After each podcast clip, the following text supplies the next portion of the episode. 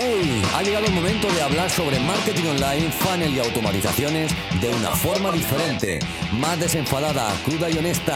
Funnel Rocks, una cita semanal con el mago del kung fu, Antonio Ortega. Bueno, bueno, bueno, bienvenido una semana más a Funnels Rock. Eh, esta semana volvemos un poco más a rutina después de haber pasado por un par de podcasts un poco más, eh, digamos, íntimos, ¿no? y hoy quiero, vengo a traerte, ¿no? Algunos de los errores más comunes que, no, que, que me encuentro en cuanto a email marketing.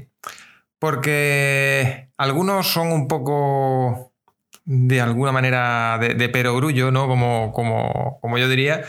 Pero eh, hay otros que, que quizás no es tan, tan, tan, vistos, ¿no? O, no es tan fácil verlo o darse cuenta de ello. Por eso te animo a que te quedes hasta el final, vea estos 21 errores que me han salido. Eh, seguro que hay muchos más.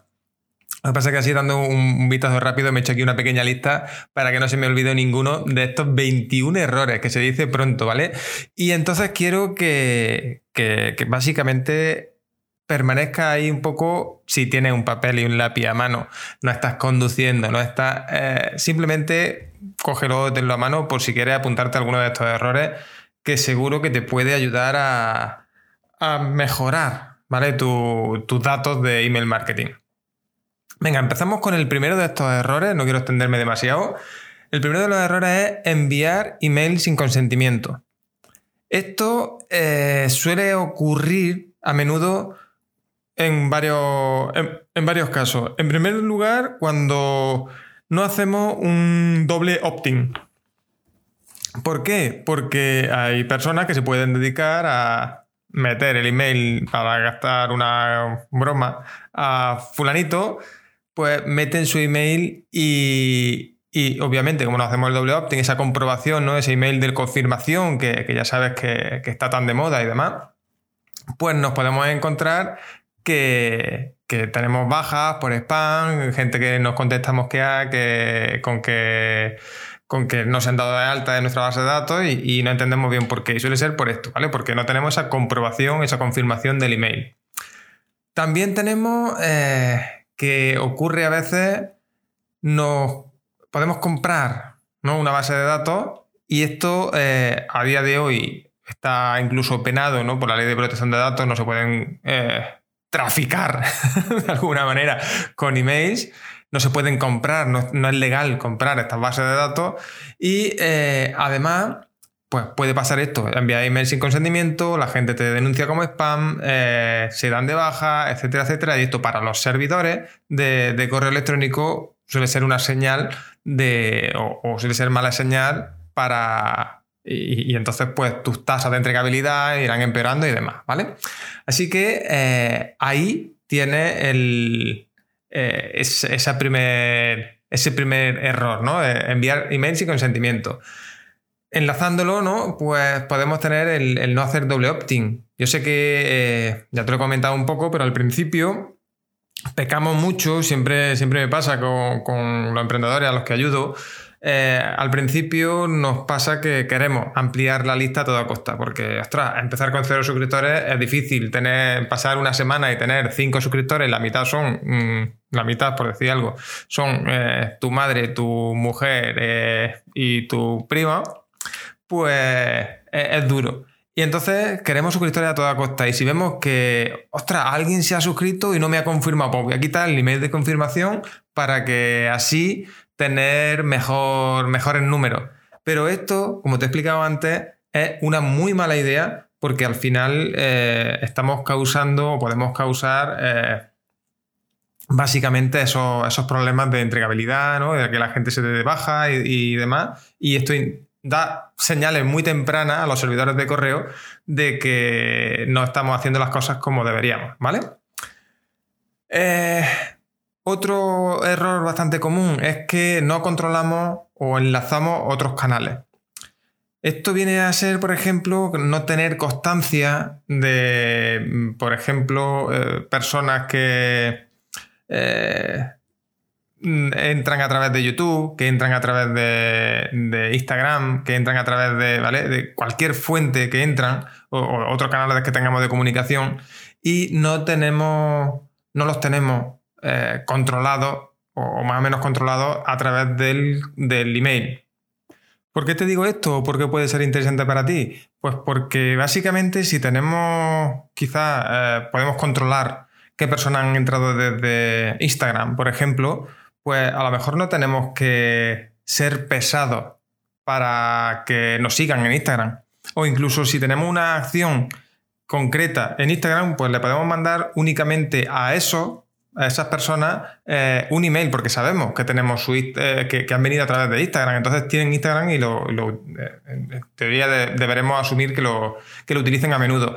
Entonces, puede ser, de hecho, es una muy buena idea empezar a cruzar datos para, para básicamente ofrecer esa comunicación muchísimo más personal que, que, si lo hacemos, digamos, un poco a cañonazos, ¿no?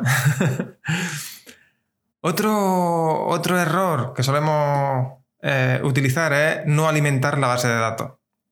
Cuando me refiero a no alimentar la base de datos es que tenemos una base de datos de, de clientes, por ejemplo, ¿no? que, es la que vamos metiendo, pero no tenemos una base de datos de, de, suscriptores o de personas que no nos han comprado y que, que, que presumiblemente son posibles clientes o futuros clientes. Esto como te decía antes, ¿no? aunque sea de perogrullo y, y, seguramente si estamos hablando de marketing digital, eh, parece muy inverosímil que haya un negocio así, pero hay negocios que, no están tan puestos en esto de marketing digital y que funcionan de esta manera, que solamente tienen listas de clientes y no listas de posibles clientes. Y esto es un problemón, ¿vale? Porque em, al final eh, estamos no tenemos una base de datos de, esos posibles clientes que, pueda eh, convertirse en cliente en, un periodo corto de tiempo. Entonces, siempre la recomendación que, que hago siempre es que tengáis un pequeño eh, embudito, ¿no? Eh, o, al menos la primera parte, ¿no? Que empecéis a gastar suscriptores, que empecéis a alimentar eso, ¿vale? Esa base de datos que, que es un problema. Y el problema más gordo es no tener base de datos, no tener email marketing, no hacer, porque en cualquier negocio digital esto es fundamental. Y hay negocios que llevan años, años funcionando eh, sin tener esa base de datos, eh, basándose únicamente en redes sociales y demás. Y esto ya lo explicaré algún día, ya me meteré con eso algún día, pero es un problema gordo. ¿Vale? Y te repito, en breve hablaremos, eh, en algún episodio en breve hablaremos de eso. Venga, vamos a seguir. El sexto error eh, perdón, el quinto error es no cuidar a tu base de datos.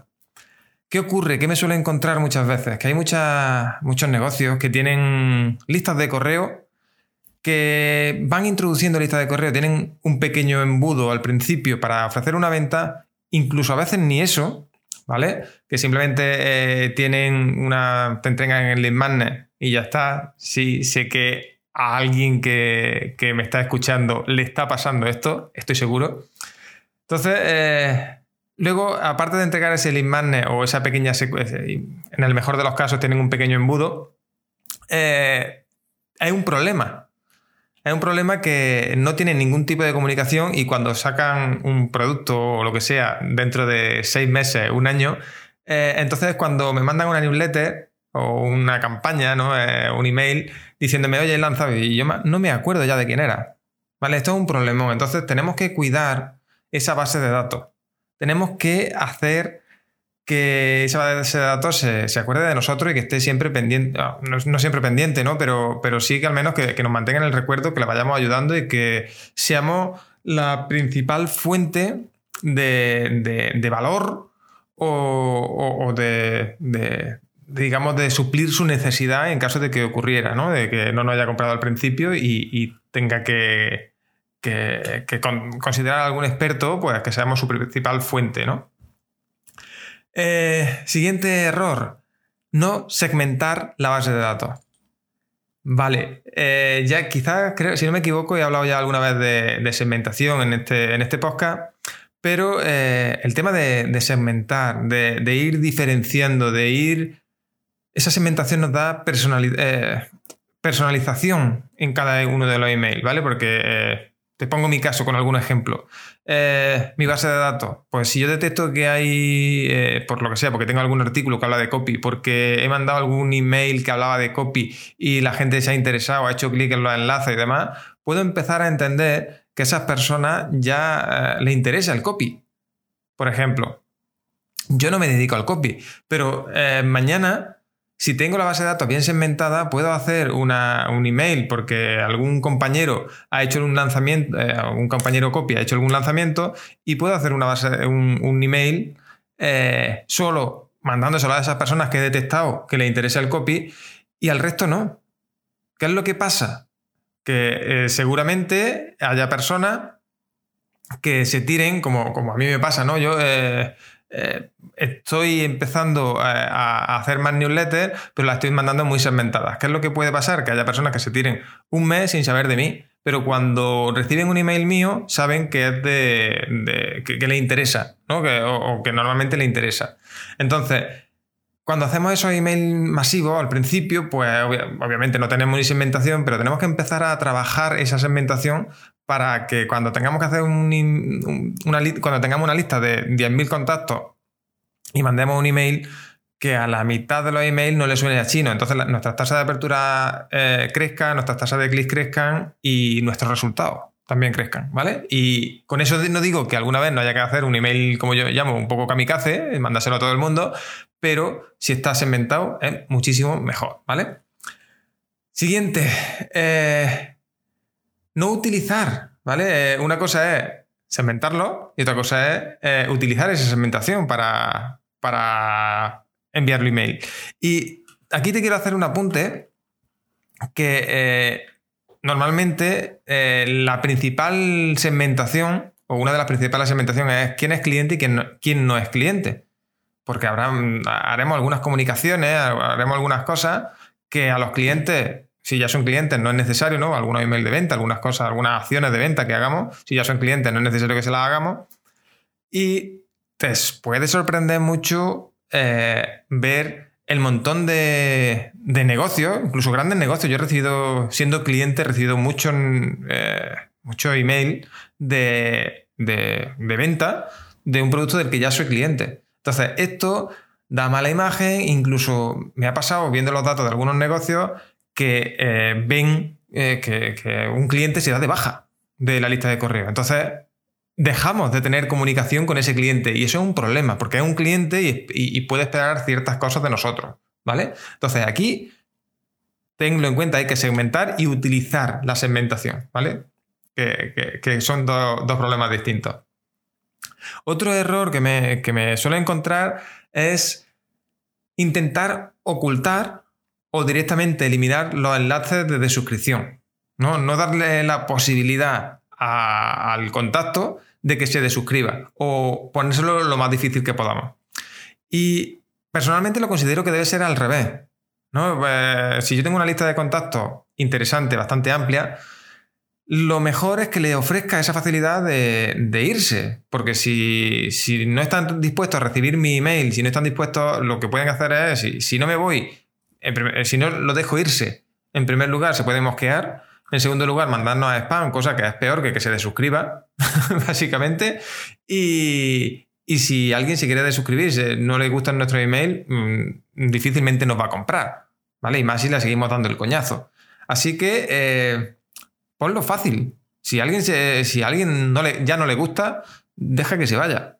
¿Vale? Además, te saldrá más barato que alguien se vaya. Si, esa es una parte esencial, digamos, del email marketing, esa limpieza que, tenemos que ir haciendo y, básicamente tenemos que tener, eh, dejar que esas personas se vayan, se vayan por su propio pie eh, y, limpiar un poco la, base de datos por sí sola, ¿no?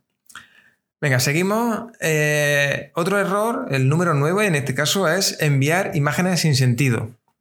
¿Por qué te digo esto? Eh, está muy de moda o, vemos que queda súper profesional, súper institucional y demás, mandar email con, imágenes, con una cabecera muy chula, un pie muy chulo, con tu firma, con tu foto, etcétera, etcétera, etcétera, queda como más institucional, pero tienes que ver que muchos eh, programas, ¿no? mucho software de, correo electrónico, por ejemplo, yo utilizo Outlook y lo, tiene cerrado. Y, no, y si me manda una imagen, no veo esa imagen, nunca y mm, sobrecarga el email, etcétera, etcétera, etcétera. Entonces, si no es necesario, yo entiendo que algunos negocios, por ejemplo, yo qué sé, eh, recibo una newsletter de MediaMark, por ejemplo, ¿no? Pues entiendo que me tengan que meter algunas imágenes porque me va a enseñar productos, ¿vale? Pero muchas comunicaciones que hacemos no son necesarios tener esa imagen. Esas cabeceras, esa, lo que hace es eh, dejarme que, eh, digamos, que el email esté más cargado. Eh, en móvil, por ejemplo, quizá me saca o se ve la, cabecera enorme porque no he ajustado bien los tamaños y demás, y es un problemón. Entonces, lo que te recomiendo es enviar las imágenes justas, lo imprescindible. Si la cabecera no es imprescindible, no la envíes. ¿Vale? Envía un mensaje más de texto plano con los enlaces que te interesan y demás, ¿vale? Venga, siguiente error, no cuidar el tono. Es decir, tú no puedes tener un tono eh, en redes sociales divertido, alegre y en el email ser totalmente institucional, muy serio, porque te han dicho que tienes que contar esto y eso es lo que cuenta. Es un problema, ¿vale? Porque el tono debe reflejar el resto del negocio. Y otra cosa que a mí personalmente no me gusta y se suele hacer demasiado es copiar plantillas. Yo tengo muchas plantillas ¿no? que ofrezco a, mi, a mis alumnos y, lo que les digo siempre es, oye, intentad basado en estas plantillas entender lo que os digo, lo que, lo que cuento en esta plantilla, lo que persigo en, este email y adaptarlo a vosotros, a vuestro negocio, a, vuestro, a vuestra forma de hablar, a vuestra forma de comunicar.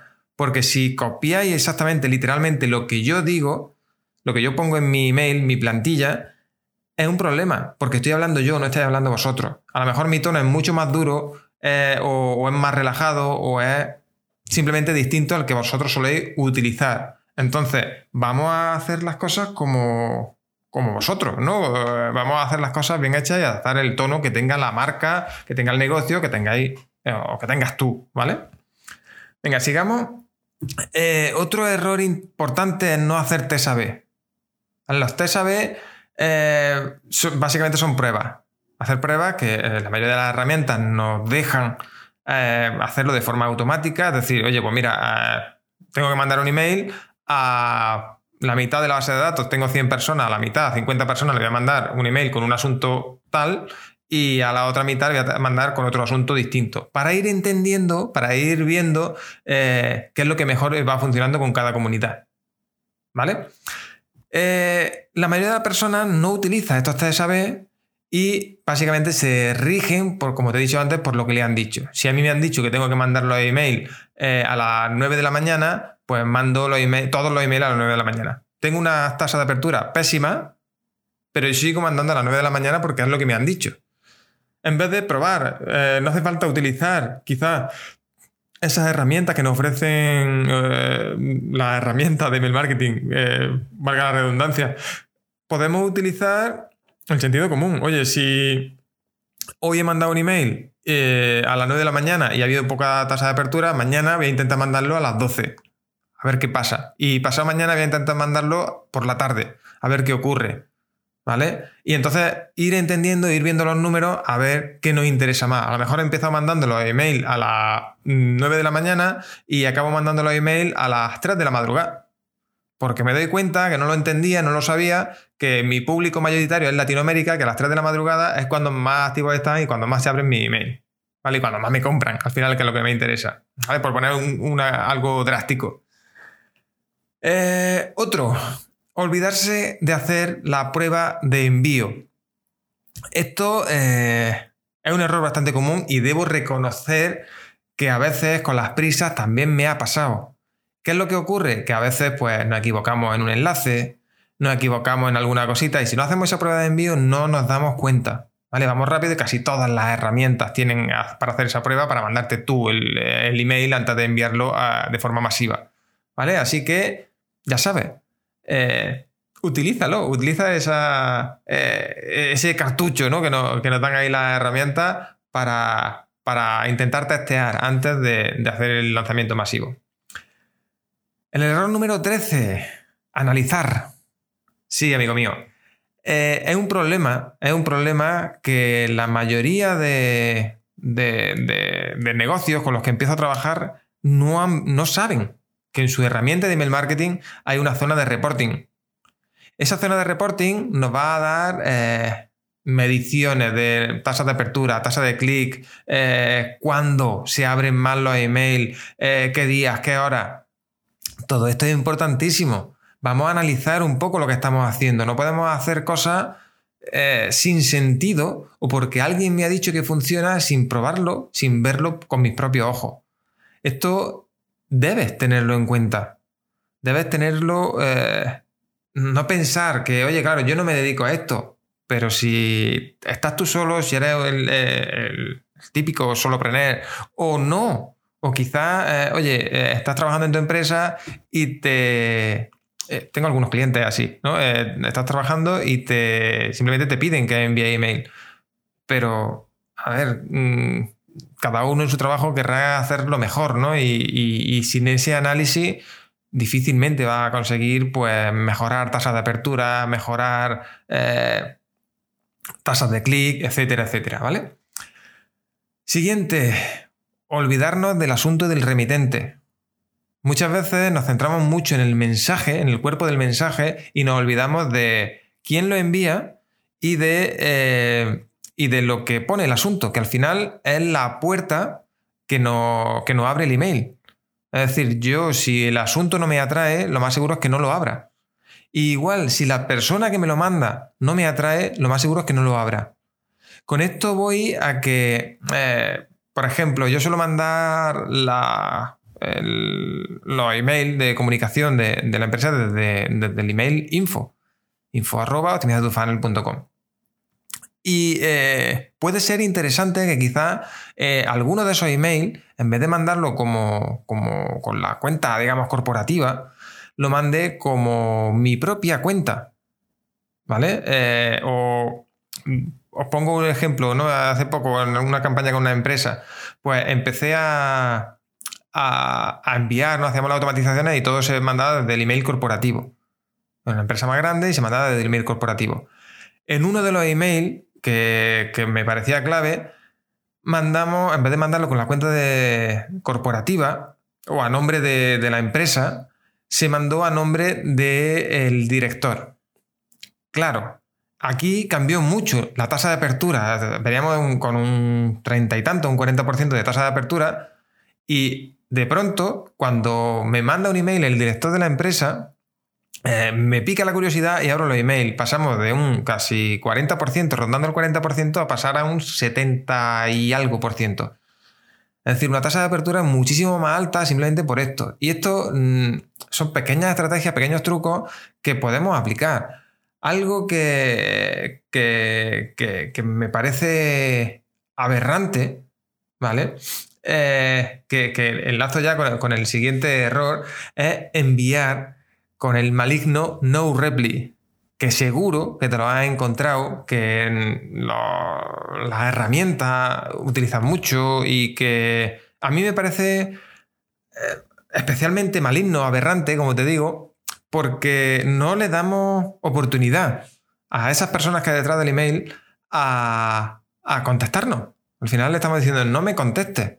No le damos lugar a esa conversación que nos puede interesar para cerrar una venta. Y esto es un problema, amigo mío.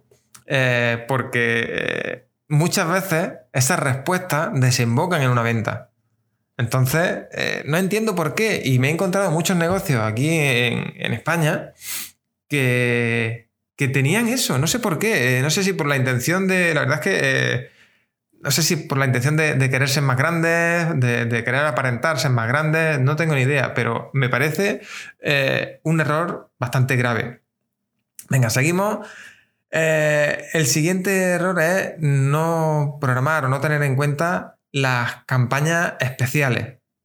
Es decir, oye, una campaña de Navidad no puede eh, programarla, no puedes mm, prepararla un día antes. El día de 24 no puedes enviar para el día 25.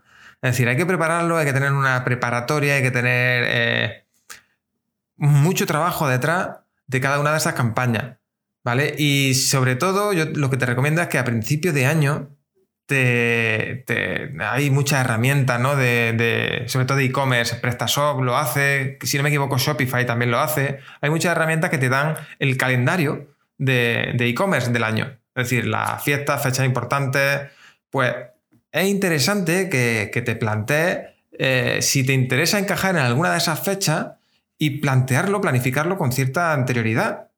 Porque te va a salvar el culo algunas veces. Eh, y esto, eh, joder, al final eh, puede repercutir una, buena campaña de Navidad, te puede repercutir muchas ventas. Y si no lo tienes preparado, será un problema, porque de esas ventas ni la mitad, ¿vale?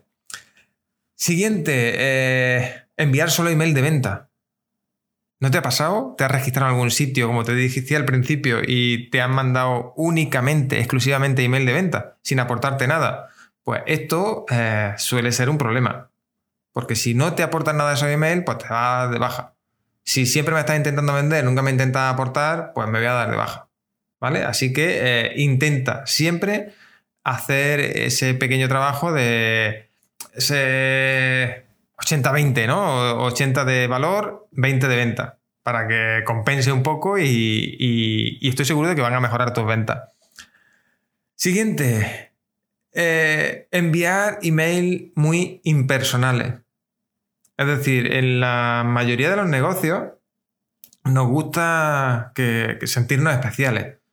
¿no? Eh, entonces, mandar un email impersonal y con, mandar un email personal, no me refiero solo a ponerme el típico first name que, nos dan en la o first name o, nombre o lo que sea, ¿no? para que cada email lleve el nombre de la persona me refiero a mandar algún email un poco más, más, profundo, más, más, que toque un poco la fibra, más que, que, sea más personal, ¿no? Que, incluso pueda firmarle una persona, incluso aunque sea una empresa, me da igual, una empresa grande, pero que lo firme alguien, que, parezca que hay alguien detrás y no es simplemente un email automático que lo manda a todo el mundo y que, y que gusta un poco menos, reconozcámoslo. Eh, piensa como, como, como tú, eh, al recibir ese email, ¿qué pensará? ¿No? Entonces, hazlo así. Siguiente, eh, enviar, como te lo he dicho antes, a la hora que ya están preestablecidas. La hora que están preestablecidas, pues venga, mm, hay que mandarlo a las 8 de la mañana para ser el primer email que, ve la, bandeja, la persona en su bandeja de entrada. ¿No?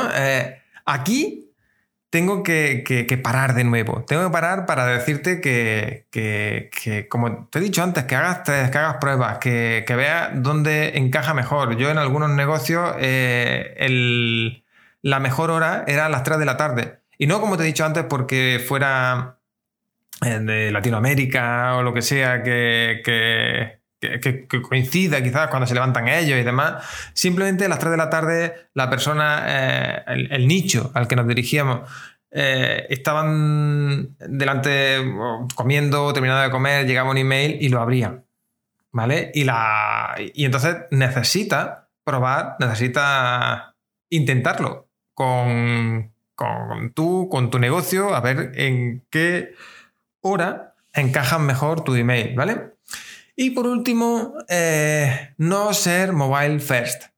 Es decir, esto eh, siempre se ha dicho, ¿no? oye, la, web debe ser responsive, eh, debe estar, verse mejor en móvil siempre, pero con los emails pasa igual. La mayoría de los emails se abren a través del móvil. Y si no tenemos, si no somos, no tenemos ese email que se abra bien, que se lea bien en móvil, tengo que estar pellizcando mi pantallita, tengo que estar haciendo mil historias para poder leer tu email, difícilmente le voy a dar el enlace, aunque lo abra, pero no voy a dar el enlace. Esto hay eh, muchas herramientas que, lo, lo, facilitan más y otras que lo facilitan menos. En primer lugar, para facilitarlo un poco más, como te decía antes, evita o intenta evitar las imágenes en la medida de lo posible. Porque las imágenes muchas veces no lo aplicamos bien y, y en móvil se ven enormes. Entonces mandamos un email con una imagen y, tengo que estar mm, dándole con el dedito para poder ver la imagen completa, pellizcando y demás, y, no es interesante. Y eh, también nos puede pasar con el texto. ¿Vale? Eh, hay muchas herramientas que no me dejan, que me mandan, tengo que mandar el email eh, en una columna, digamos, en una columna amplia, y, y puede ser un problema. Sin embargo, si podemos poner, eh, digamos, en ancho total, que, muchas herramientas, no todas, pero muchas herramientas lo, permiten, Campaign, por ejemplo, lo permite, ¿vale? Que ya te lo recomiendo alguna vez, pues tendrá esa legibilidad mucho más amena en móvil, porque se adaptará a la pantalla del móvil, hará las letras un poco más grandes, etcétera, etcétera, etcétera, y será más fácil de leer en móvil. Y, y ya está. Hasta aquí los errores, ¿vale? Creo que eh, me ha quedado un poco largo. Espero que te sean mucho más muy útiles. Y ahora, ¿vale? Vamos con el consejo pro de la semana. Esta semana, ¿vale? Ya que estamos hablando de email, el consejo pro que te quiero dar, el más pro que te puedo dar, es que eh, no pienses en tu lista de correo con los fríos datos, diría, ¿no? Que, que pienses, eh, nos pasa muchas veces que nos vamos al o el email, tengo mm, X suscriptores, tengo 1000, 2000, 3000, 4000 suscriptores y vemos el número y, y bueno, me puede imponer más, me puede imponer menos, eh, me puede satisfacer más, ¿no? Ver un número más grande, un número más pequeño, me da igual. Pero eh, vemos el número, a veces vemos el número y no vemos que hay gente detrás de esos emails. ¿no? De, esos emails que nosotros mandamos siempre hay una persona detrás y tenemos que intentar, ¿no? ya te lo he dejado caer un poco eh, a lo largo de todo este episodio, pero tenemos que intentar dejar caer que, nos preocupamos por ellos, que, realmente eh, queremos ayudarles, que, están ahí, porque si no pensamos eso, si no pensamos que hay una persona detrás, pues ¿qué es lo que nos va a salir? Eh, email de venta, eh, nos va a salir email que más impersonales, nos van a salir email más sosos, porque al final es un número lo que estamos viendo. No es un simple email lo que estamos viendo, una arroba. Eh, y cuando empezamos a cambiar, empezamos a ver que hay estos,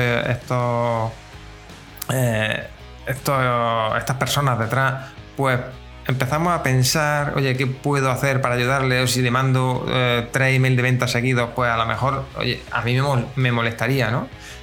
Entonces, intenta ser empático. Al final, yo creo que con un negocio, eh, también de esta manera, ¿no? En el mundo digital, que no.